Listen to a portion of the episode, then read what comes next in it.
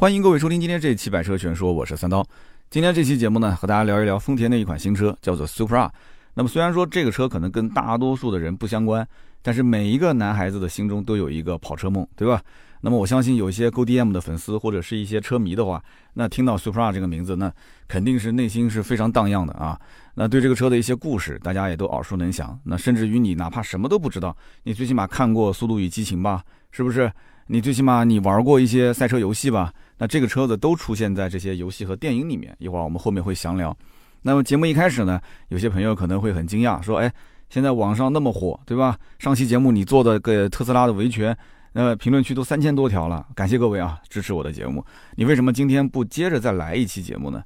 就分析一下关于特斯拉的这次公布的刹车的这个前一分钟的数据。关于这个原因呢，主要是因为网上现在什么样的声音都有。”让我花点时间，让我去好好的研究一下这里面到底哪些是正确的，哪些是错误的，哪些是专业的，哪些是不专业的，我把它摘出来，然后把剩下来的这些精华，我们组成一期节目，下周三跟大家好好的聊一聊。因为现在网上的声音太多了，你去看一看我上期节目三千多条留言，就非常有意思。前面大部分都是非常支持我的，而且是无脑支持的。那么到了后面的留言，随着这个特斯拉刹车门这个维权事件的反转。那么很多的留言就开始啊有一些攻击性了啊，因为这个事件啊到今天为止，其实我觉得啊还不算是反转，只是当事人他可能不具备一定的公关能力，所以。表达方式上有一些问题。那特斯拉呢，在公布数据的过程当中啊，也比较鸡贼啊，也比较专业，所以他会选择性的啊，有一些对他有利的东西摘出来。那么后面我们下周三就准备做一期这样的节目，跟大家好好的聊一聊。那么今天我们先讲聊这款车。那么去年的十一月份，丰田在线上做了一个发布会。那么这个发布会的内容和它的这个旗下的车型一样，都非常无聊。那么这个发布会其实唯一让大家觉得很劲爆的，无非两点。第一个就是会把它的高性能的品牌 GR 引到中国来，然后呢，新一代的 Supra 这个车型也会进入中国市场。瞬间，这个直播现场的这个屏幕啊就爆炸了啊，就 N 多的这个弹幕啊，不是屏幕真的炸，就是弹幕爆炸。那么当时呢，没有宣布 Supra 的一个定价。那么这个丰田的 GR 的 Yaris 就是雅力士，具体它的售价当时也没说。但是大家都是非常非常感兴趣，因为什么呢？不管是 G R 压力史，还是 G R 的八六，这些车子都是一代的年轻人的一个信仰。那么为什么 G R 开头的车子大家都很追捧？其实主要原因就是丰田的 G R 相当于是奔驰 A M G，你可以这么去理解啊，它是丰田的一个高性能的代名词。而且日系现在的车子基本上没有什么技术含量了，这也是非常少有的啊，在整个的日系车里面还算有技术含量的啊，能够去跟。欧洲的一些性能车去掰掰手腕的车型，所以有一些这种就特别哈日系的性能车的，或者特别喜欢 GoDM 的粉丝，那他当然是觉得这是他的唯一的一丝的曙光，是不是？而且丰田的车相对来讲，GR 呃价格比较亲民啊，虽然也大几十万，但是你跟奔驰那些 AMG 比起来的话，那就亲民多了嘛，是不是？调性也不一样，所以还是有很多的粉丝。那么这个 Supra 呢？这款车型，我相信可能你不了解车或者不喜欢研究汽车文化的，可能很多人都不太知道。但是我的节目里面曾经提到过，大家仔细想一想，曾经有一个嘉宾上过我的节目，叫阿祖，还记得吗？阿祖玩老爷车，自己开二手车行的。阿祖就有一台 Supra，但不是新款，它是上一代的，也就是这个 A 八零，就是四代的 Supra。那么那台车也有非常多的故事。阿祖上次呢，是因为那台车子也是全国少有的可以上到。这个本地牌的，就是比较难。他那台车是我们南京本地牌照，所以这个有机会请他来再聊一期吧，聊一聊这个 Supra 跟他之间的故事，真的是不计代价啊！玩车根本那个钱就跟是流水一样的往外花啊，只是为了情怀。那么为什么会有这么多的人对 Supra 会有情怀呢？其实就又说到这个 GoDM 了，就日本的玩车文化啊。GoDM 其实有两大扛鼎之作，一个就是 GTR，大家都知道的，我要卖 GTR。那么另外一个就是这个 Supra，那好像 Supra 没有 GTR 的名气那么响，那主要也是因为在国内它不像 GTR 通过官方渠道引入，然后在这个年轻人当中或者是富二代当中有那么多的一些真实的车主啊，真实的粉丝。Supra 其实在大家的心中都是那种得不到的东西，但是今年哎正式的以中规的形式引入到中国市场，虽然只有三百辆，所以好多人都说啊这个 GR 的雅力士包括。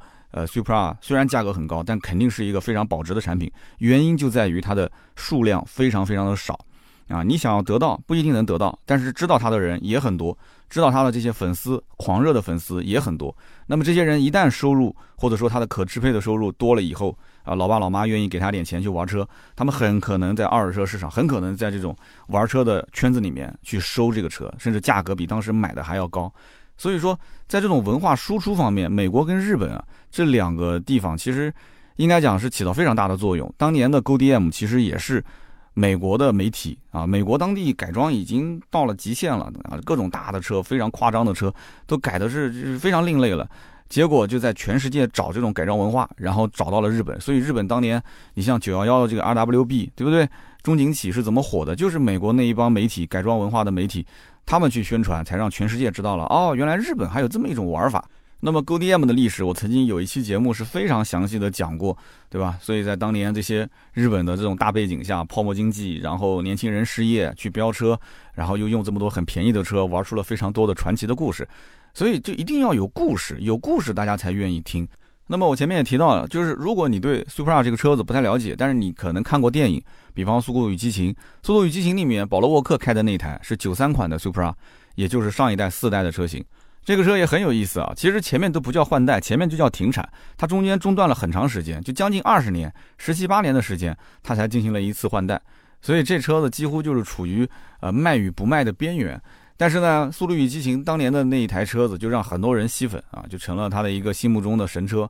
那么那台车就是保罗沃克的开的那台原型车，最后拍卖价格也是拍到了十八点五万美元，相当于人民币是一百二十九万啊。你要如果这么算，那现在卖的 Supra。第五代的车型确实不贵，但是它那个有背景的是吧？而且保罗沃克，嗯，大家也都知道，对不对？那么其实玩游戏你肯定也玩过这个车，比方说像《地平线》里面啊就有这个车型。那很多人也是通过游戏才喜欢上了 Supra 这个车。那么说到底，就这台车值不值这个价？它为什么能挂一个丰田的标志，但是卖到那么那么的贵，对吧？就如果加价的话，它的高配车型能卖到将近八十万。那么这台车子其实最根本的还是它的汽车文化，它的背景。然后呢，玩车、玩性能车、玩好玩的车，其实说实话，现在对于这个圈子里的人来讲，呃，已经找不到什么太多的新玩具了，因为现在都是偏电动化啊，大家都玩玩 SUV、玩 MPV，真正玩这种小的两座的这种跑车的少之又少。所以对于一部分人来讲，Supra 这种车型，它属于是刚需，或者换句话讲，在现在这种社会里面，电动化、混动化这种还是坚持做直六的发动机，做 3.0T 啊，它虽然也有 2.0T。呃，这种还是太小众，太小众，所以丰田也很清楚，就给你进个三百台，爱买不买，对吧？提升一下品牌的调性啊，就积累一下品牌的文化，唤醒一下当年的 GoDM 粉丝的记忆。那么当时发布会几个月之后啊，Supra 就正式的发布它的售价了，多少钱呢？二点零 T 的版本四十九万六，这个价格甚至是比同平台、同样的发动机、同样的变速箱，甚至它的内饰、它的车机系统都是一模一样的宝马 Z 四二点零 T 还要贵。所以你能理解吗？二点零 T 真的你还不如买 Z 四呢。那么三点零 T 就不一样了。三点零 T 的版本的话，呃，它是卖到六十二点六万，比宝马的 Z 四稍微的便宜一点点。但是 Z 四是一个敞篷版，软顶敞篷啊。那么二点零 T Z 四也是软顶敞篷。那么它这个价格呢，就是个硬顶。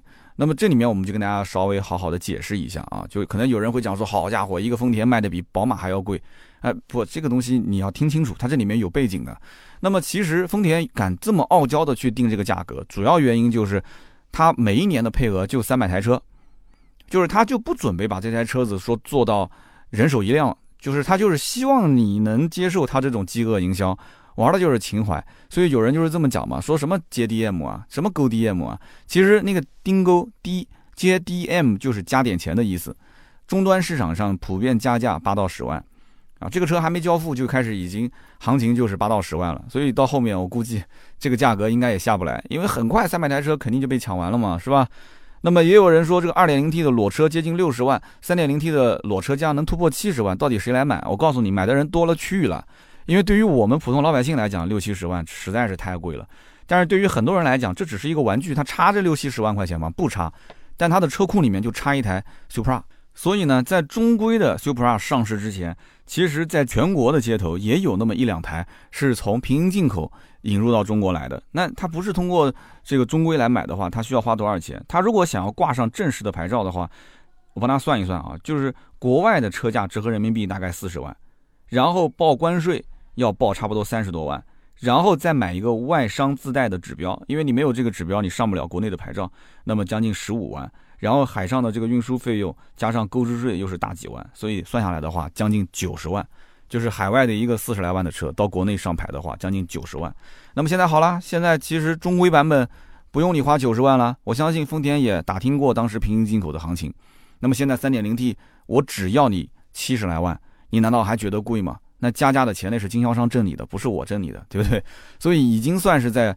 Go D M 的粉丝面前，在情怀面前向大家低头了啊！所以你也不要说这车有多贵，我不是为它洗白，我不是为它洗白。你觉得宝马 Z 四便宜，你去买 Z 四没有问题。但是我看现在 Z 四的销量好像也不是那么的好，还有优惠。所以今天我们就重点聊一聊这台所谓的牛魔王啊，丰田的 Supra 这个最新的第五代车型到底怎么样？那么了解这个车呢，你首先要知道它。大概的一个背景啊，就这台车子当时为什么要出现，其实就是因为日本当时的整体经济发展越来越好，它是日本经济泡沫前诞生的一台车。那么这台车子呢，当时的想法就是造的便宜一点啊，然后呢性能强劲一点，对吧？主要还是要便宜。然后呢，它的一代叫斯里卡这个车型就诞生了。然后到了美国了之后，美国人就就觉得，哎，这车感觉怎么看的有点眼熟啊，所以给这个车起了个外号叫 Japanese Mustang。Mustang 大家都知道就是野马。其实这个车有很多设计都跟野马很像，刚开始的第一代车型，所以老外就说它是日版的野马啊，Japanese Mustang。然后二代的时候呢，当时丰田入股了这个莲花，所以当时莲花工程师就给它做底盘调教，所以这台车整体的性能参数、战斗力提升。当时在法国这台车卖的比保时捷的924还要贵啊，因为是小批量的进口到法国，所以在整个的欧洲玩这种日系的小跑车也是很有特色、很有特点。就有点像现在的这种场景，等于是当年的二代在法国的场景重现了嘛。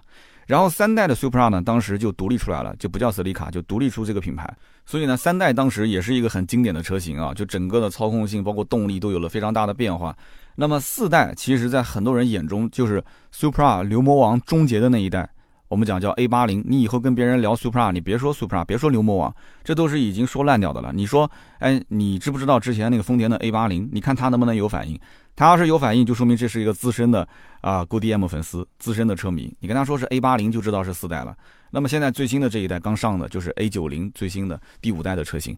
那大概是这么一个背景。那么新车呢，现在从外观上来看，就变得很圆润。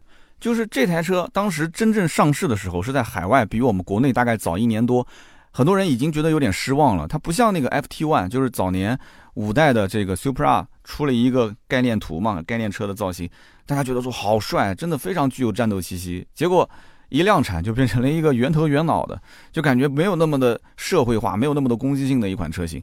那么这个车的大小其实跟大家所熟悉的丰田八六跟 BRZ 的大小其实是差不多的。甚至呢，这台车的轴距啊，比 B R Z 和八六还要再短一点，所以这个车子真的就是以操控为它的一个主旨，就这车就给你玩的啊，你不要去想其他的一些东西，专注于操控。那么很多人就要讲了，说你说了半天，你为什么不提这个车子就是一个宝马 Z 四的换壳车呢？啊，很多网友也是在调侃说，这有可能是史上第一款会漏油的丰田。那实际情况到底是什么样子呢？啊，我想跟大家讲啊，我要打各位的脸了，这台车可能会是。宝马史上第一款不会漏油的 Z 四，就是为什么要这么讲呢？就是这一代的 Supra 它不是在日本本土设计的，也不是在日本本土生产的。其实你要是听我的节目，你就知道这台车之前我提到过它的生产的地点在什么地方，就是小米造车的那一期。你看我的节目很多都是互相是有关联的啊。小米造车的那一期我曾经说的非常清楚，有一种造车的方式叫做麦格纳式代工方式，大家听说过吗？麦格纳是全球最重要的汽车零部件的巨头，是汽车界的一个代工皇帝。怎么理解呢？宝马的 Z4、丰田的 Supra 都是在麦格纳的奥地利格拉茨工厂生产的，Z4 跟 Supra 都是在这一个工厂生产的。然后奔驰的大 G 也是这个工厂生产的，啊，然后麦格纳还有一个叫斯泰尔工厂啊，生产宝马五系、捷豹的 E-Pace，包括捷豹的 R-Pace 电动车。所以说，这个就是大家要去 get 到的点，就这个车子。Supra 跟 Z 四，它是在一个工厂里面出来的，然后呢，它是跟宝马合作去研发啊，跟现在在售的 G 二九的 Z 四是同平台的产物。那么因此，有些人就要问了，为什么丰田要找宝马两个人在一起去造同样的车？宝马去做个软顶，丰田去做个硬顶啊？为什么要这么做呢？其实这里有一个最核心的问题，就是丰田它要坚持玩直六，而直六这件事情对于丰田来讲的话，为它去打造一个新的平台，成本实在是太高太高。啊，成本实在是太高，它要延续直六引擎这样一个传统啊，因为你了解 Supra，你就知道它最牛逼的就是坚持做直六的发动机嘛。那么它降低独立平台的一个研发的成本，找宝马去合作，那当然是最好了，是不是？轴距缩短一点，车身变宽一些，而且它那个车顶特别有意思，车顶是那种中间凹下去的，两边凸起来的一个水泡的状态。所以你要听我之前的节目，你肯定也知道，因为我曾经聊过，就是一些法系小跑车，比方说像 RCZ。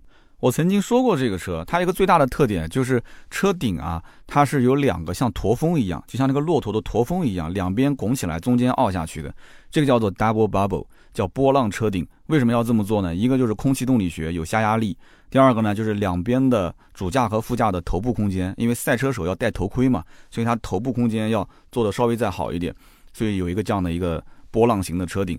RCZ 其实当年我曾经也提到过，它的动力跟宝马也有一定的关系，哎，所以你看很多的事情，它看似是不相关的，但是好像隐隐约约背后有一条线，他们也能牵扯在一起，对不对？RCZ 用的是什么样排量的一个发动机啊？1.6T 吗？那么这个 1.6T 跟哪个宝马车上的动力是一样的呢？就是 Mini 吗？Mini 不是有个 Coupe S 吗？Coupe S 的那个发动机是 N14B16，它不就是 1.6T 吗？对不对？那么 RCZ 用的那个代号是 EP6CDT，这个发动机其实就是跟 Mini Cooper S 上的 1.6T 是一模一样的啊，所以因此大家就知道了。那么丰田的 Supra 用的是跟宝马的 Z4 一样的，那又怎样呢？当然了，这也不是为了洗白，好像今天这期节目有点强行洗白的意思了啊。我们继续往下说啊。那么这台 Supra 呢，2.0T 的发动机是197马力，320牛米啊，其实一听就知道了，这个数据这么的熟悉。宝马的 B48 的发动机嘛，6.5秒破百；3.0T 版本呢是340马力，500牛米，B58 的发动机嘛，这不就是宝马的同系列嘛，4.3秒破百。那么这两台车的动力系统跟宝马的 Z4 的 25i 和 Z4 的 M40i 其实型号参数完全一模一样。啊，变速箱匹配的也是完全一模一样，都是宝马标志性的采埃孚的八 AT。那么当年的 RCZ 为什么就比较失败呢？就是因为宝马没把自己的这个变速箱给它，然后标志用的是自己的六 AT 的变速箱，实际的动力表现并不是特别的好。那么有些人说，哎，这个车子现在还能叫牛魔王吗？说实话啊，这车如果现在还叫牛魔王的话，那铁扇公主她都不答应啊。为什么呢？因为很简单，就是说。以前其实牛魔王之所以叫牛魔王的原因，是因为当时在那个背景之下有一个君子协定，就是老款的牛魔王它最多只能做到两百八十马力，然后海外市场的牛魔王可以在原厂状态下做到三百二十马力，但是呢，这只能算是一头普通的牛，还不能算是牛魔王。牛魔王是因为这台车改装潜力非常非常的强大，就是在民间能看到非常多的版本啊，是改装到八百匹、九百匹，甚至超过一千匹。那么，因此这台车子它到底属不属于牛魔王？首先你就要看它改装潜力有多强。那么最近这二十年才换一次代，有些人就会觉得，你看它现在的就是原厂的参数，好像就比二十年前、十几年前的那一个上一代车型只多了半秒多。所以你这个将近 二十多年、三十年，你这干的啥？你不就干了一个寂寞吗？对不对？但是其实不是这样的，它留给你改装的空间还是非常大的。所以这台车呢，我们可以这么理解，叫做 Super 不改不如推下海。就是这个车子，如果你不改的话，你拿到手，你就会发现这动力参数也很一般。然后这个内饰呢，对吧？跟宝马的 Z4 兄弟车型比，还没有它豪华。那台车的内饰呢，我觉得最起码是宝马五系以上的级别吧。这台车的内饰可能也就最多相当于宝马一系的级别。然后这里面你还能看到很多跟宝马相似的东西，比方说宝马的这个鸡腿挡把，比方说它的空调界面，比方说它的车机界面啊。都跟宝马是如出一辙的，所以这台车子你如果什么也不动它，你买回来，你等于是越开越像宝马，那你到时候就会后悔，还不如去买辆 Z4 呢，比它价格还便宜，比它还装逼，还是个软顶敞篷，是吧？一定要改，那怎么改呢？我们一会儿就好好的说一说啊。就是这台车子，首先你要先了解它，在不改的情况下，它是不是 Z4 的一个换壳车？这是很多人都会去问的一个点，它是不是一个 Z4 的换壳车？其实我想告诉你，不完全是。为什么说不完全是呢？是因为宝马的 Z4 的底盘，它一直跟三系是有直接联系的，很多人也都了解。那么比方说一八五、一八六这一代的 Z 四，就是在一四六的三系的基础上延伸而来的，对不对？那一四六大家都知道很经典的一代三系，但是到了这一代的 Z 四，它的底盘与这一代的在售的 G 二零三系，它是有非常明显的区别，尤其是悬挂的摆臂。等等，就这些主要的部件，你从成本角度来讲，这种方式确实是打破了一个传统的做法，对吧？可能很不划算。那么它为什么要走这个不划算的路线呢？这跑车卖的也不是说特别的贵，还是跟以前的价格差不多。主要的原因就是 Z4 在这一代立项的时候，丰田的底盘团队其实已经参与进来了。也就是说，宝马和丰田这两家团队，它是共同研发这一代的 Z4，还有 Supra 这两台车的底盘架构。不是说宝马先有了这一代的 Z 四的研发，然后丰田说，哎，我正好想做一个 Supra，要不你看你你都已经搞完了嘛，你把你把这这这一代的车型直接换个壳给我行不行？它不是这样的，这是一个先入还是后入的问题。所以呢，我这么一解释，相信很多人应该就了解了。就是 Z 四的最新一代还没有开发之初，其实丰田已经进来了，两台车就同时一起来研发它的底盘架构。啊，不是宝马先研发，丰田再套用啊。那么虽然说基础底盘架构仍然还是宝马的 G 二零三系的基础上，再去做一个二次开发，但是呢，很明显悬挂部分它都是根据跑车的需求做了重新的设定，所以说它是为了 Z 四和 Supra 量身定制的新底盘和新平台。那么注意重点来了啊，就是说这个底盘架构研发出来之后，两个团队就是丰田跟宝马两个团队就分道扬镳，去不同的实验场、不同的测试场。开始进行测试，也就是说，宝马的工程师团队他不去开丰田的 Supra，那么同样，丰田的工程师团队也不去摸宝马的 Z 四。当然了，我也不是他们的领导，我也不知道是真的没摸还是假的没摸，还是说私底下偷偷去摸了一下。反正官方就是这么说的，而且网上呢，很多一些大神，不是国内媒体啊，都是国外的一些媒体大神偷偷的信息，他就是这样子的，两个团队独立研发。啊，独立去调教。那么也就是说，这两台车虽然是共享底盘架构跟悬挂部分，但是在后续的调教上面应该是有非常大的区别。但是很遗憾，因为这两台车，宝马 Z4 我开过，其实我感觉也还好，因为比以前的 Z4 没有那么激进了。早年 Z4 那个车头老长老长的，我以前帮一个 Z4 的车主开到我们奥迪的售后进行抛光，开到我们那个车间里面，我当时觉得很恐怖啊，因为我们的车间是一个比较陡的一个坡子。当时就感觉跟开飞机一样的，前面就能看到来自蓝天白云的感觉，就是非常非常夸张的一种驾驶感受。这一代的 Z 四我感觉比以前要好开很多，所以我没开过 Supra，所以我不好说跟宝马的新一代的 Z 四有多大的区别。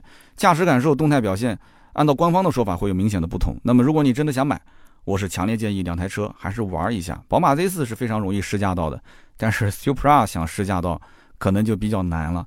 但是这里面有一件事情至少是肯定的。就是 Z 四，它的定位是软顶敞篷跑车，但是呢，Supra 它是一个硬顶的小跑车，所以一个软顶，一个硬顶，我相信啊，就已经区分出非常非常多的消费者，他非常明确自己要什么。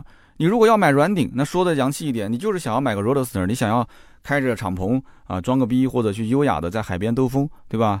那么如果你要是去买 Supra，Supra 就是一个很硬核的、很纯种的硬顶跑车，它不敞篷，它就是个硬顶，它就是个酷配。那么你追求的是什么呢？你追求的是极致的操控，你要去劈弯，你要去跑山，你要去下赛道，你不就是干这个事情的吗？同性交友利器嘛，对吧？宝马的那个敞篷是异性交友利器，这个一总结，大家就很明白了。啊，要不然的话，你发动机、变速箱、底盘、内饰基本上都一样，你为啥要买这个呢？其实从我角度来讲啊，我觉得 Supra 应该在干一件事情，就是上一个手动的变速箱的版本啊，我觉得就更纯粹了，那就更是这个同性交友利器了，对吧？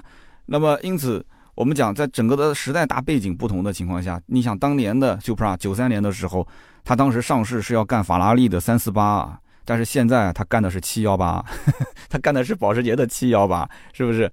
他干的是宝马的 Z 四，是同门师兄弟的车，所以这个区别，我觉得还是要简单的了解一下的。就是比方讲，你真的要买一辆保时捷的七幺八，你到底要的是不是那个标？你如果觉得你要的是那个标，那像我说的什么 Z 四啊。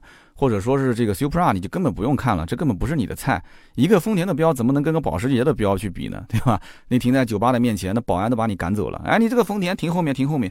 我甭管你什么跑车不跑车，二三十万的跑车停在门口，然后来了一个保时捷七幺八，哎，老板老板停这边，哎哎，停在门口，停在门口，对不对？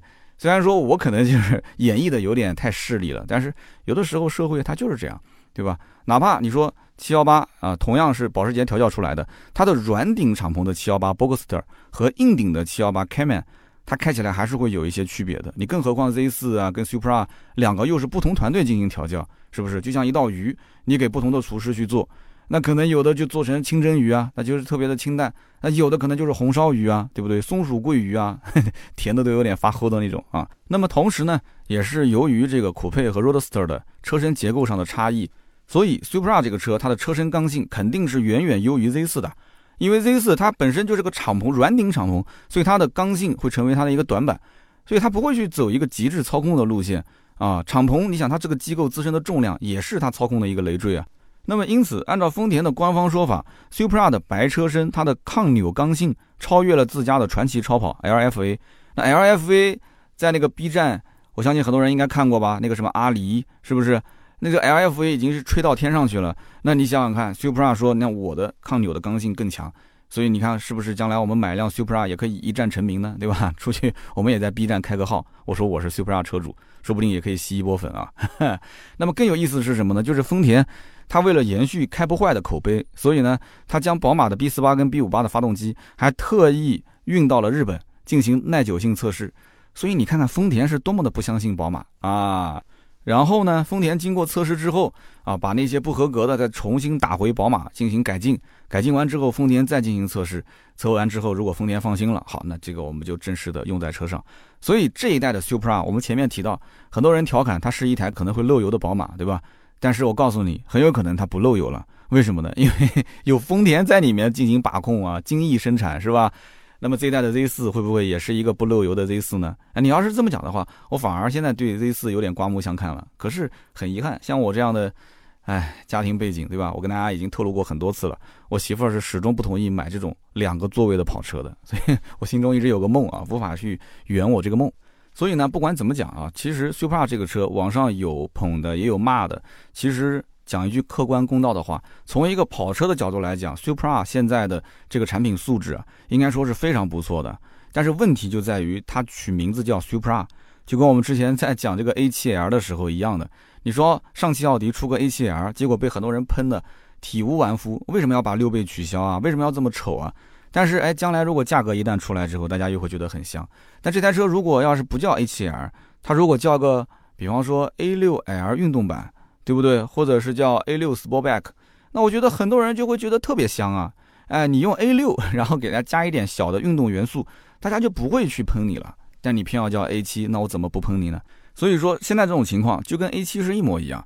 Supra，如果你说它就是上一代的 A80 的换代车型，那很多人肯定要喷你啊。因为原来的牛魔王大马力的车型那是经典，那是精髓的东西。现在你这个东西不就是换了个壳吗？所以因此你如果说它就是一个早期 Z4 酷配的精神传承，哎，这种说法我觉得很多人可能会认可。但是什么叫做 Z4 酷配的精神传承？我相信又不是很多人会懂的，因为很多人不了解 Z4 的这个历史背景。上一代的189 Z4，其实宝马已经放弃纯硬顶的酷配版本了。如果了解过 Z 四品牌 Z 四这个车型的人，应该都知道，它是改成了硬顶敞篷。那么到了这一代的 Z 四，它直接变成了软顶敞篷，就说明宝马厂家其实对这个车型的定位，它已经是放弃激烈驾驶了。所以你会发现，宝马它只做软顶敞篷的 Z 四，然后把硬顶的这个事情呢交给谁来做？交给丰田去做。丰田就出了一个 Supra，那 Supra 就是成了一个硬顶跑车。那宝马的 Z 四就是一个软顶敞篷，那么还是一样啊。保时捷有 Cayman，保时捷有 Boxster，一个就是硬顶的，一个就是敞篷的。那么你说丰田的这个 Supra，它的操控难道没有保时捷的 Cayman 那么强吗？那可不一定啊，是不是？每个人心里面都有自己的想法。所以呢，丰田跟宝马这两个厂家心里面都很清楚，丰田是在当下这个环境里面，它没有技术，它也没有那么多的钱去花在这个小跑车上，没这个必要。那么宝马呢，其实也很清楚，对吧？自己也有 M 系列，那么 Z 四这种车型再往下发展也没必要去搞得兴师动众的。宝马自家本身就有 M 系列，已经是有很多的 Beamer 去信仰了。而且宝马现在要做电动化，哎，那正好啊。丰田你缺技术，宝马我缺点文化的这种背景，那我们两个人合在一起玩嘛，不就行了吗？那么因此，针对不同的消费群体，对吧？谁都抢不到谁的饭碗，又把这种整体的调性全部做出来了。你说我像你。啊，你说你像我都无所谓，只要能把这种文化的氛围，只要能把这种呃小跑车的吸引力给集中过来就可以了。而且我个人认为啊，这保时捷的718这种车型，跟 Supra 也好，跟 Z4 也好，它没有什么直接竞争的关系。那么如果是一个女孩子，她不懂车辆的性能，她只认一个保时捷的标，她手里面就这么多的钱啊，男朋友就那么多的钱，父母就那么多的钱，她只选择买这个车，没什么可选的。但是有些人如果是认操控、认这个车的所谓的机械结构的话，那开曼作为一个中置后驱、纯粹的这种驾驶操控的车辆，对吧？主打性能的机器，那 Boxster 呢，作为一个驾驶乐趣更强劲一些的，对吧？又是比较注重腔调的敞篷小跑，那么客户有多元化的选择，人家也不会去买你的这个 Supra 或者是 Z4。所以总的来说，Supra 它不算是一台纯正的 GDM。但是呢，你说这台车不堪或者不好，那也不至于，所以不用去戴着这个 Go D M 的眼镜去批判它，去把它说的一无是处，对吧？那么你要如果坚持你说牛魔王是最牛逼的，牛魔王是最经典的，啊，经典不在了，我告诉你还在二手车市场上，我们南京的这一辆车主也要卖，你愿不愿意买呢？你愿不愿意不惜任何的代价你去买这台车呢？你不要说什么按照二手车估值，那二手车估值这个车根本就不值钱，你要用信仰去承载。对不对？你别在网上去嘴炮啊！所以以后呢，就不要再去骂这些车了啊！好像又在洗白是吧？好，我们接着往下聊。Supra 这个车真的不如以前了吗？它的改装潜力到底怎么样？那么既然是聊到了 Supra，那么当然得聊到改装了。这车我们前面也说了，如果不改，不如推下海。虽然南京附近也没有海啊。那么这个车呢，呃，老 Supra，我估计很多人都知道，它的这种江湖人称就叫牛魔王。那么牛魔王为什么是有这个称号呢？是因为它的改装潜力非常大，而且呢，也是因为它那一台非常传奇的发动机啊，叫 Two J Z，也有叫二钩子啊，一个二，一个钉钩，一个 Z，二钩子。这台发动机的名字大家一定要记住啊！如果你要是去一些改装店，你跟人提起来这个二钩子发动机，我相信那对方的眼睛都要冒冒红光。我们把时间先拉回到一九九零年的八月份，就那个时候的 Go Z 这个系列的引擎刚开始发布。其实当时是一 Go Z 跟二 Go Z 两个。那么一 Go Z 之所以出名，是因为它当时有一个二点五的版本叫一 Go Z GTE，也只有这个版本的发动机是雅马哈负责设计的。大家都知道雅马哈一般都是针对发烧友，对吧？为发烧而生。哎，怎么感觉抢了别人的台词了啊？那么雅马哈在当时是以一 Go Z GE 作为基础进行强化。然后做出两个发动机的版本啊，主要的区别就是有没有 VVT 杠 i，也就是智能可变气门正时。那么虽然说这两个版本的发动机当时有君子协定，就只能做到两百八十马力，但是它的扭力输出的特性完全不一样。所以那个时候日本国内的玩车界只认。Ego Z GTE，它是一个高性能的机器，因为他们大多数的玩家都会认为，我们玩的是山路，玩的都是一些赛道，我不需要那么高的一个峰值马力，我要那么大的动力干什么呢？所以你看过头文字 D 的都知道，里面的车子其实最大马力都不是很高，但是非常好开，各种飘，是吧？所以以至于这一台 Ego Z GTE 的发动机在当年没怎么做过出口，在日本本土就全部被消化掉了。那么二勾 Z 呢？二钩子这个发动机呢？二勾 Z 杠 GTE 就随着 Supra。这个车型就出口到了海外，走向了世界。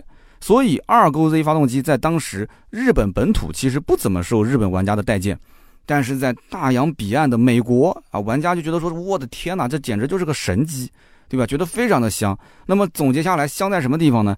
第一个就是便宜，第二个就是非常耐用啊，不容易坏，第三个改装潜力巨大。那么这也是为什么啊，这个二钩子 GTE 被称为一代神机。那么这台发动机虽然在美国非常被追捧，但是实际上它成为神话的开端，却不是因为美国的改装公司，而是来自日本的一家改装公司，大名鼎鼎的 HKS 啊！我相信只要但凡了解汽车文化或者是改装，稍微了解一点，肯定都听过日本的 HKS 这个公司很有意思啊，它的创始人团队。一开始都是从丰田出来的，原来丰田公司的，然后他还有自己的研发团队，他的研发团队很多也都是来自于丰田，来自于雅马哈的一些员工，所以他的研发能力非常强。他们对于日系车的发动机可以说是了如指掌。你不要看说 HKS 现在什么都做，但是在当时 HKS 的主力产品，它就是涡轮套件，主攻的就是市场上的那些零杠四，就是零杠四百米的一个加速赛。所以换言之，他们那个时候的主要竞争对手都是一些玩直线加速赛的美国公司。所以它虽然是一家日本的小公司改装店、改装公司，但是它针对的是美国玩直线加速赛的一些这些玩家啊，一些改装的爱好者。那么既然要跟美国的市场上的那些人竞争，美国的改装店竞争，那么自然要拿出一些看家的本领啊。那么反观那个时候的美国市场，美国佬自己的东西其实很不错，但是很贵。因为，美国人人力成本就很高嘛，对吧？那么玩 Go D M 的车主又想去追求原汁原味，所以很多人就在想，我既然买了一辆日本车，我为什么不用日本本土的改装件呢？而且在那个背景下，日本的改装件相对又比较便宜，对吧？性能确实也很好，所以 HKS 就针对这个 Togo Z 啊缸 GTE 这个发动机，就推出了涡轮升级套件，还有它的周边的一些控制配件啊，比方说 V Pro 的电脑啊，比方说电子的增压控制器啊、中冷器啊等等。那么这些东西呢，价格又不贵，然后呢，性能又很强劲，就改装之后的效果非常明显。所以对于美国佬来讲的话，觉得就是一个良心产品。所以大家都拿着这些配件去改装 Supra 这款车，那么就有了各种不同样的版本。那么讲到这里的话，有人可能要问了，那现在的新一代的 Supra，它现在比较有名的改装版本是什么样子呢？啊，我跟大家说一下，在二零二零年东京改装展的时候，日本是专门请了跑 D1 大奖赛的著名漂移手，就是叫齐藤泰武。齐藤泰武其实来中国来了很多次，那么齐藤泰武呢，他到现场就拿出了一台外壳就是新一代的 Supra，但是发动机呢依然用的是 Togo Z GTE 的发动机。那么这台车当时取名就叫 GR Supra Monster Edition。那么怎么解释这个名字呢？GR 就是丰田的御用改装部门，大家都知道，前面也提过啊。那么 Supra 就是这个车子的名字嘛。那么后面的这个 Monster Edition。Monster Edition 是两层含义，第一层含义就是这台车子是齐藤泰悟的座驾，因为齐藤泰悟啊，他在 D1 赛事里面是被人称作为怪兽啊，Monster 怪兽。那么另外一层含义就是这台车的性能也是怪兽级别的，因为这台赛车上的 Togo Z GTE 的发动机，它配上 HKS 出品的3.4升的强化套件。有人讲说不对啊，这车不是3.0吗？它是把原来的3.0啊 Togo Z GTE 进行了扩缸，进行了强化，变成了3.4。然后同时把之前的原厂的涡轮给拆掉，然后再换上 HKS 出品的涡轮套件，然后再通过电脑进行一个 ECU 的各方面设定。那么最终呢，它的动力数据啊被定格到了八百马力，八百八十三牛米，非常的恐怖啊！所以这就是为什么过去很多人把老款的 Supra 称作为牛魔王的最根本的原因，就是这一台 Two Go Z GTE 的发动机，它的改装潜力实在是太大了。啊，你不去追求特别夸张的那种一千匹、一千两百匹，我觉得你轻轻松松把它干到个六七百匹，一点问题都没有。那么到了现在的这一代的 Supra，它用的不是这个 Togo Z GTE 的发动机了，是吧？它的 3.0T 的版本是宝马的那一颗 B58 的发动机。那它到底改装潜力大不大呢？其实也很大，但是所谓的改装潜力大，跟日系已经没有什么关系了，因为丰田现在用的是德系的 B58 的发动机，对吧？开出来都是德味儿。那么我们只能说是宝马的这颗发动机很牛逼，而不是丰田的技术有多牛逼。这个发动机其实它的科技含量还是很高的啊，发动机技术还是很先进的。首先，我们讲个最简单的，如果是一阶，什么硬件都不改，刷程序就可以直接从三百四十匹干到四百六十匹。哎，这就是为什么它卖的贵啊。很简单，刷个程序就四百六十匹了。然后你如果换一个中冷器啊，中冷器用的水箱，你把它的进气温度降低，它可以干到五百二十匹。这相当于是二阶了，因为开始动硬件了嘛。二阶，那么二点零 T 的版本，有人讲说，那这个便宜一点，我能不能改？二点零 T 的话是一百九十多马力，就是官方原厂的。你刷个一阶 ECU 的话，基本就到了三百多马力了啊，可以吧？还是相当可以的，是吧？那么我们看到之前美国，因为这车在一九年当时就在美国上市了，美国有一家公司就用这个机头直接干到了一千零三十三点九马力，一千两百三十一牛米。你看你的发动机的参数基本上都是两位数、三位数是吧？你看这个发动机都直接干到四位数了啊！所以你不要说啊，这不是牛魔王啦，这车子没什么改装潜力啊！你不要说这个话，这个车子的改装潜力其实不比之前差，而且丰田跟宝马两个人在整个的底盘架构设计之前就共同是参与的，所以它的整体的操控性各有各的特色。但是不管怎么说，跟十几年前的产品还是会有所提升的。那么像这种车子呢，玩的就是操控性啊，就不会再出现像以前十几二十年前的那些车，性能非常的好，但是直道王，弯道王啊。大家知道前面是王者的王，后者呢就是死亡的亡。所以对于喜欢一些，比方说走街啊、跑山啊、下赛道的人来讲，那么这个 Supra 其实你平时日常买个菜，对吧？它后备箱其实也还 OK 啊。虽然说那个后备箱特别搞笑，它的开启按键只有两个，要不就是在车门上，要不就是在钥匙上。所以你车门上把后备箱打开，然后你把车门一关上，车子会震动，因为车比较小，一震动它又合上了。拉开车门，打开后备箱按按键，车门一合上，后备箱又关上。我在网上看到一个英国试车的一个人就讲这个小细节，特别搞笑。所以呢，就是你你会发现这台车子你平时可以代步，你也可以去玩，它是一个多面手，很好玩，很有意思。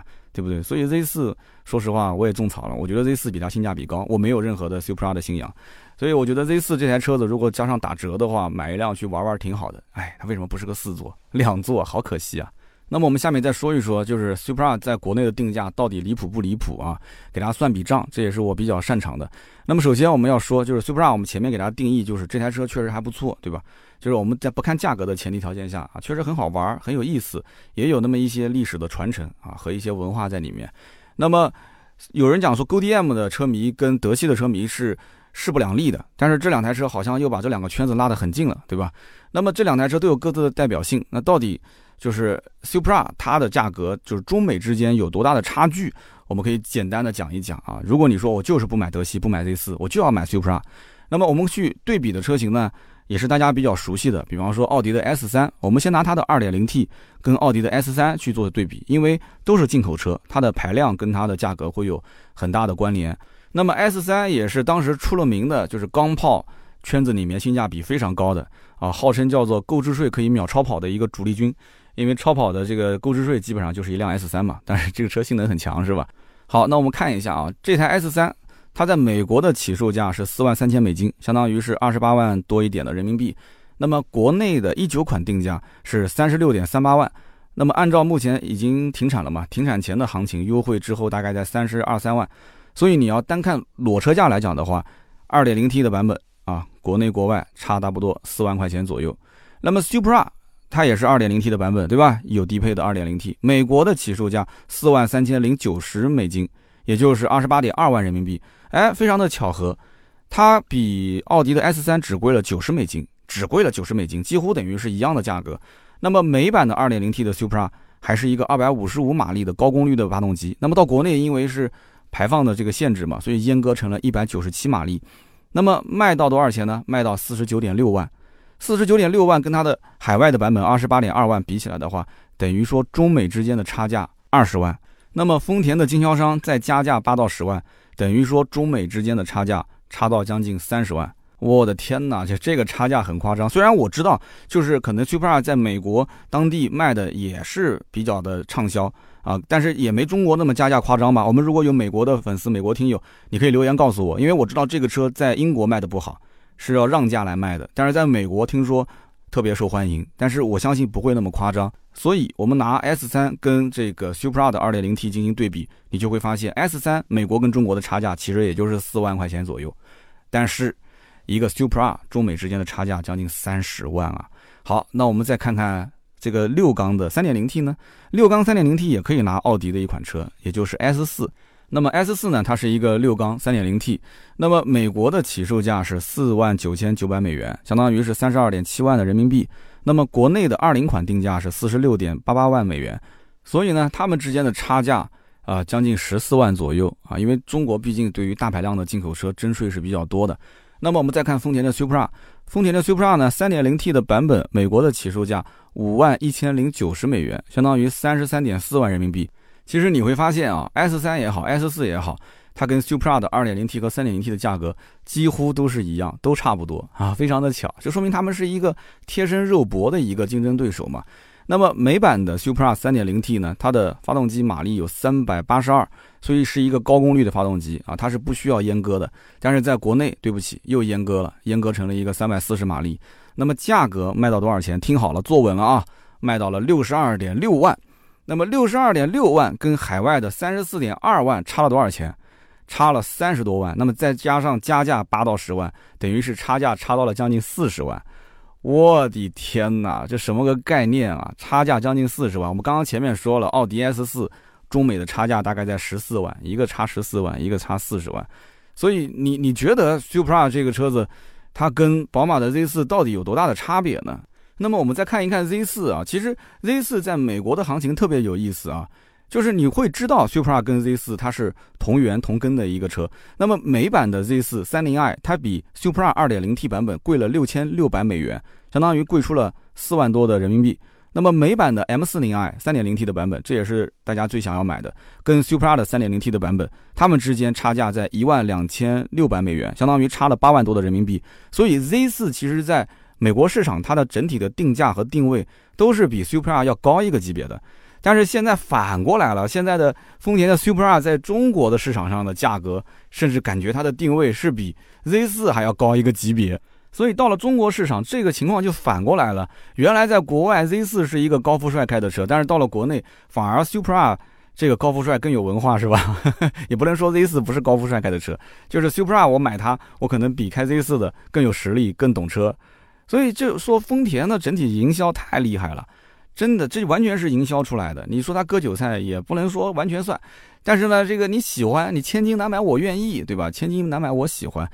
我只能说，Z4 在国内定的价格还是太亲民了，太良心了。就当时应该稍微迟一点上市，跟着 Supra 一起炒，然后一起来加价，哎，这么玩然后比宝马的这个四系，你看四系都能加价，为什么 Z4 不能加呢？对不对？跟着四系一起炒。但是我要这么说，估计粉丝们要喷我了，说你这个没有良心，你个非洲人，对吧？你一看就是个搞销售的，你竟然在玩这个东西，你这不是让消费者，对吧？损失吗？但是我还是那句话，丰田就是玩营销的高手，你不得不承认，人家就是个商人，对吧？Supra 它作为一个自带的 GDM 情怀的一个跑车，丰田知道错过这次机会，再想等到下一次机会就很难了，因为今后都是混动车、电动车，所以这次机会我就给你整三百台，对不对？啊，可以一方面制造话题啊，一方面可以炒高价格，一方面也可以让大家去唤醒很多人的记忆啊。你不要再去看什么埃隆·马斯克、特斯拉了，你不要再去看那些电动车了，我们才是最牛逼的，是不是？所以，哎，引起大家有一个哄抢的效应，然后顺便呢又可以免费打一波广告。那像我今天又没收广告费，我不等于又给他吹了一波广告吗？对不对？所以丰田其实心里面很清楚，这台车卖多少并不重要，主要是刷存在感，主要就是提升大家对丰田的那种。啊，技术丰田的那种记忆，所以目前来讲，这台车子虽然只发三百台，但是呢，它对于国内的那些有 GDM 情怀的粉丝来讲，已经是足够了。因为丰田其实也很清楚啊，在中国有那么一批人啊，想当年这个美国版的 Type R 也就卖到二十四点八万人民币嘛，对吧？三万七千八百九十五美元。那么这个思域 Type R 在国内能炒到七十万都有人买，那我为什么？Supra 这个中规版本不能卖到一个六七十万的，凭什么不能卖到啊？难道我这车还不如那个思域的 Type R 吗？所以你会发现啊，丰田的 Supra 和宝马的 Z4 就是最典型的啊，一个是不营销、不限量供应，一个呢是去消费自己的这个信仰，消费自己的这个所谓的叫做什么情怀。然后呢，去营销去做限量供应，完完全全就是两个概念。所以你知道营销到底有多强大了吧？文化到底有多强大了吗？所以丰田它是吃准了很多消费者，你们这些人就是非买它不可的一种心态，对吧？这台车子对于你来讲，其实就是玩个一手车，玩个情怀啊！我的人生中不能没有一辆 Supra，所以国内的价格它能加那么多很正常。那你说连一辆面包车的埃尔法、威尔法都能加个？十几二十几万，那凭什么我这个不能去赚这个钱呢？那对于丰田经销商来讲，那更开心了。那不就躺在那个地方数钱吗？谁能搞到这个车的车源，谁就能挣到钱。所以就就大家很开心嘛，你好我好大家好。那么除了 Supra，我们最后聊一个话题，就是我们还能买到哪一些比较纯正的纯种的跑车呢？其实我们发现，如果手上真的有个大几十万，或者说上百万的话，那。你你要注意啊，是纯种跑车啊，不是什么 C 四三酷配啊、S 五酷配或者 M 四四零这种，就是说基于轿车打造的两门车，这个不算纯正的啊。那么纯正的跑车，我觉得便宜一点的、入门一点的，比方说 B R Z 啊、八六啊，马上后面新款可能也会要来。还有就是我个人特别喜欢的 M X 五啊，这种应该说还是非常不错的。但是就目前来讲的话，这些车子呢。基本上不是退出中国市场了，就是 反正二手车市场的价格也是贵的到天上去了。那么我觉得大家可能只能把眼光稍微往美系车上去放一放。那么如果是看美系车的话，看来看去好像也就是剩一台小野马了，二点三 T 的小野马，放到今天你感觉好像也差点意思。那五点零的野马 GT 呢？说实话它没有国六排放的新车，那你也只能找二手是吧？那么跟 Supra 同根同源，但是调教不同的 Z 四，其实在我来看它。真的，我觉得是从性价比上来讲，它真的是比 Supra 要高得多得多。但是你说你有情怀，情怀这个东西，它完全跟钱无关，所以我就不好去劝你了，对不对？那么 Z4 的价格现在还有优惠，还是个敞篷，还很骚气，它哪一点不比 Supra 好呢？就无非就是差了一些，我刚刚说的，比方说车身的抗扭能力啊，它的这种极致的操控体验啊。可是有多少人真的开这个车子天天下赛道呢？啊，天天跟人飙车呢，对吧？油门踩深一点，那排气声浪还是一样的嘛，对吧？所以最后呢，就是这个价格，如果是比 Supra 再高一点的跑车，你比方说保时捷的718，前面我也提到过，还有捷豹的 F Type 啊，现在也是对吧？新款特别的漂亮。那么这两台车其实价格行情都非常坚挺啊！你不要说什么六折报、七折报，六折报、七折报那是什么叉 E 啊、叉 F 都是那些车啊，不是 F Type，那是跑车，跑车的价格行情跟它是一个平行线。七幺八的价格也很坚挺啊，都没什么优惠，甚至于你现在如果说到捷豹店里面，你去看 F Type，你问他说这车几折，人家应该直接就给你轰走了，因为捷豹 F Type 这个车子，三点零 T 虽然定价已经是七十九万八了，但是你如果能裸车价提到，我觉得这个经销商已经算是给你让利了。有人讲啊，捷豹的车卖那么贵啊，个例个例，这也是个例啊。所以现在的 Supra，我觉得其实它切的这个价格区间还是比较精准的，它应该也是分析了竞争对手。就是这个价格向下来看，基本上没什么纯种的跑车能够选。那么，呃，比它贵的车型相比的话，它的性能其实也比较能打。因为它虽然说这个原厂的动力啊是被阉割了一些，但是我刚刚不是说了嘛，它改装潜力特别大。虽然说改装不合法，那这就看你到底是怎么想的了，对吧？我们节目里面不提倡改装啊。那么你会发现，2.0T 的 Supra 它的49万六的指导价正好是卡在福特野马。三十六万九千八和捷豹的 F Type 二点零 T 版本五十八万二这两个车型之间，那么三点零 T 的版本的 Supra 呢？它的价格六十二万六啊，这个定价它其实卡在了宝马 Z 四 M 四零 i 就这个敞篷版六十三万三千八，然后跟这个捷豹的 F Type 三点零 T 指导价是七十九万八，在这两台车子上下一点啊，所以你如果要买一个三点零 T 六缸的，又要纯粹的跑车，你感觉说，哎，我买这个车好像比买 F Type 还要便宜十万块钱。所以捷豹 F Type 要不考虑一下降降价啊？其实也没有几台车，没必要降价啊。所以你要如果说吐槽这台车，我觉得你吐槽更多的就是价格，但是贵不是他的错，对吧？贵是我们的错。我唯一就是比较反感的就是经销商这种加价的行为。但是有人要讲说，那海外抢购它也有加价的行为，我觉得就不要太离谱嘛。你加点装潢什么的，我觉得能理解，对吧？一上来开口就是加个八到十万的现金，那这个。你开票吗？你加八到十万的现金，对吧？我觉得税务局可以去好好查一查这个事情啊。那么就跟炒球鞋一样的，你大家喜欢僧多粥少，你就拿来炒啊。这个我觉得真的是不应该。那么节目最后呢，我觉得也不需要给大家去做个总结，说这台车适不适合买了。只要你的预算够，只要你足够有情怀，你想要玩一辆比较纯正的跑车，想要得到一些呃就足够纯粹的操控。那你就买啊，Supra 这个车，你过了这个村，可能下次你也没有这个店了，你以后只能到二手车市场去淘了。以后可能满大街都是混动车，都是一些电动车了。但是你一定要知道一点，就是说现在当下这个时代，GoDM 纯粹的已经没有几台真正的性能车了。你比方说像日本所谓的真正国宝级的跑车，那除了 G T R 还是保留现款在售之外，NSX 已经变成一个混动超跑了。转子系列的 RX8 停产之后就没有音讯了，对吧？Supra 现在又换成了 Z4 的壳了。所以你能玩什么车呢？你到了这个级别，你也不可能去花个小几十万买个八六，买个 BRZ，对不对？那什么三七零 Z 啊、ST 啊、EVO 啊、Type R 这些车子，那只在国外流通，在国内其实你也很难买到，要不就是价格也是炒到飞起，所以你根本无法跟同价位的一些性能车，就是在性能参数上。去去匹敌，它没有绝对性的一些这种优势，但是呢，它的优势是什么呢？就是很多一些 GoDM 的车，它是有非常非常好的一个改装的潜力。所以今天我们就聊那么多，反正就是说到底了，这些车子呢，其实就有点像什么呢？就像沿海的居民，他是吃惯了海鲜，结果发现一个鲍鱼在我们这卖个一两百啊七八十，结果他们当地可能五块钱都没人要，就这种感觉。所以跑车这个文化在有一些国家就是很普遍，但是在我们国内呢？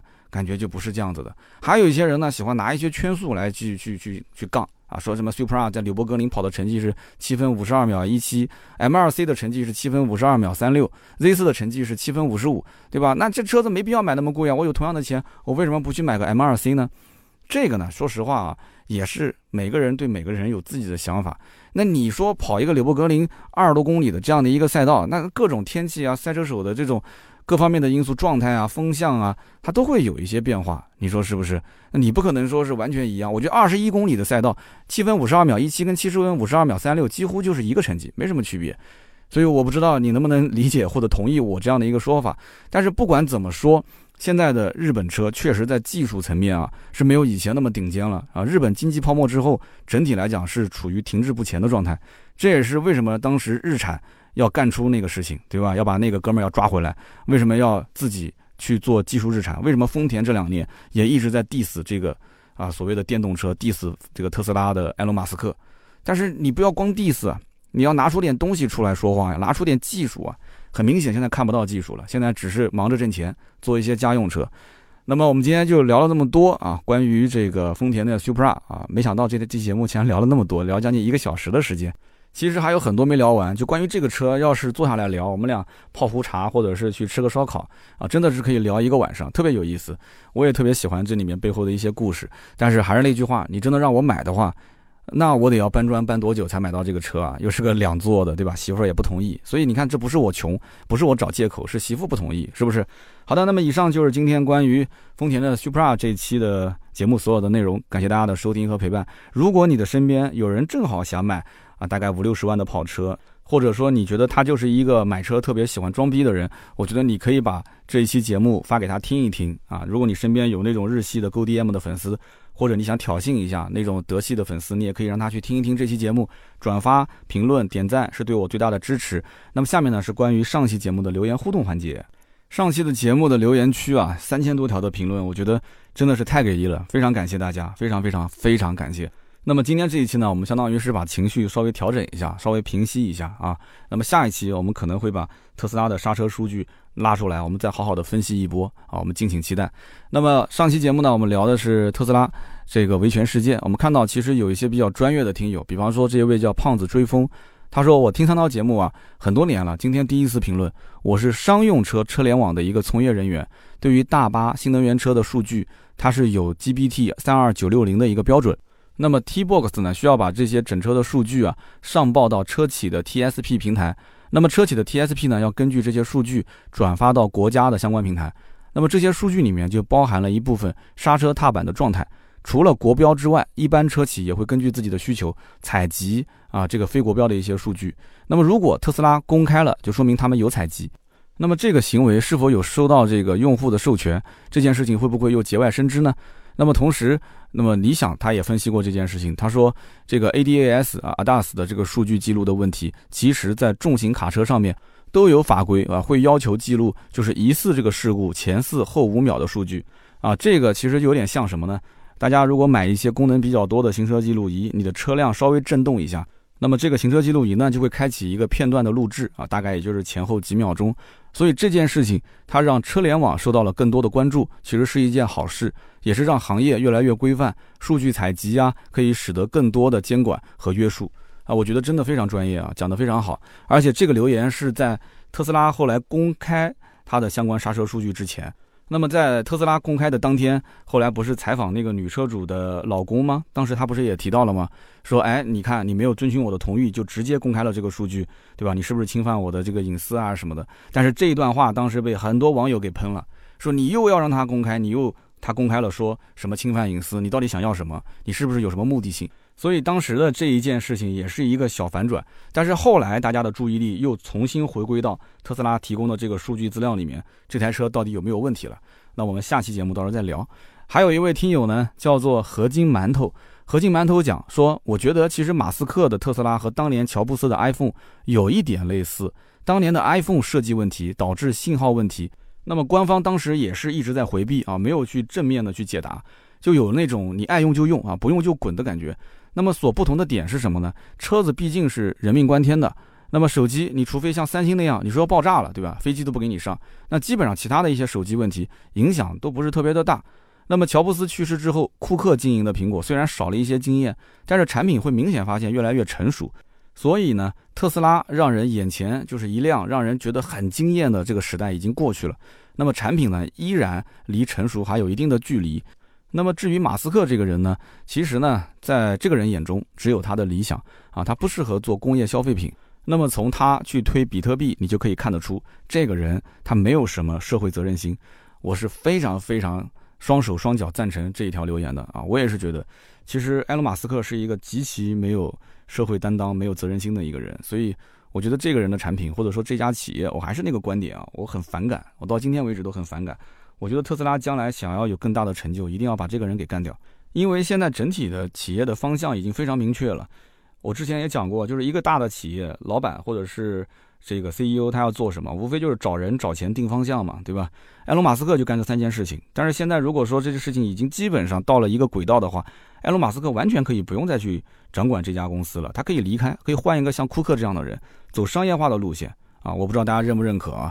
我们再看下一条留言，这条留言呢也是评论区当中啊点赞最多的一条，他的 ID 叫做笑宝爸爸，他说：“没想到三刀还是个愤青。”当你被愤怒蒙住眼睛的时候，就会忽略好些事情，就不再客观。我觉得你应该静下心来缓一缓，不要那么激动。好些跟着哄的人，其实里面是有利益关系的。你要是没想从这件事里面得到什么的话，你就应该先放一放，因为很多事情不是表面上那么简单。有时候我们自己不觉得，也许你就会被别人利用。很多人是为了利益，很多人是为了泄愤。好多人纯属是为了看热闹，不嫌事大。我不是什么特斯拉的车主，也不准备买电动车。我支持国货，买的都是国产车，但我也绝不仇视国外品牌。我不站在任何一方，我只想努力的看清真相和背后的一切。虽然说很难，我一直听你的音频，很喜欢，所以才留言给你。冷静一些，有个性是好的，但是一定要冷静一些。我有点说多了。非常感谢这位听友啊，叫做笑宝爸爸啊，就像一个老兄弟、好朋友一样的去劝我啊，就三刀你要冷静，这里面可能有很深的水，这里面可能有很多的一些利益的瓜葛。那么其实从我角度来讲，我难道不清楚吗？我其实很清楚，因为我以前在 4S 店就是做投诉维权的，很多的一些投诉的人，他其实想要的就是利益最大化啊，这件事情本身对他来讲，并没有他表面上啊反映出来的那么的严重。也没有他所说的那么的重视啊，他可能今天跟你吵的就是一把鼻涕一把眼泪，又是掀桌子，又是摔杯子，但是一出门该吃吃该喝喝。但是本质上来讲，我相信没有一个客户啊，他是愿意去跟呃 4S 店也好，跟厂家也好去闹事的，花那么多的时间和精力。那有这个时间精力，那我不如去，对吧？想想别的方法去挣钱了。我要的这些赔偿，其实根本也不可能发家致富的，是不是？那么从某种角度来讲，特斯拉的行为是这么多年来积累到今天的一个爆发点，这只是一个导火索。那么我也只是表达一下我的看法，表达一下我的情绪。那么如果有一些不妥的地方，也希望大家呢多多的批评指正。那么三千多条留言，我真的几乎是每一条都看了。那么我实在是没有那么多时间精力每条都回，我只能是挑着重点回。这两天大家也可以去回看一下上期节目的留言和评论，我还在继续的去跟大家进行互动跟回复。那么我们也共同期待一下，我们下周三。那么多数选题就是特斯拉的这一次公开的刹车数据到底是怎么回事？我们跟大家一起好好的聊一聊。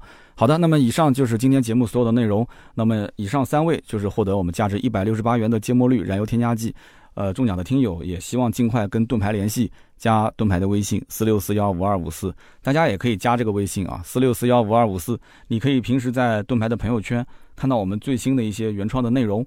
啊，包括我的微博上最新的动态，大家也可以关注一下“百车全说三刀”新浪的微博，每天二三十条的更新。好的，我们今天节目就到这里，我们周六接着聊，拜拜。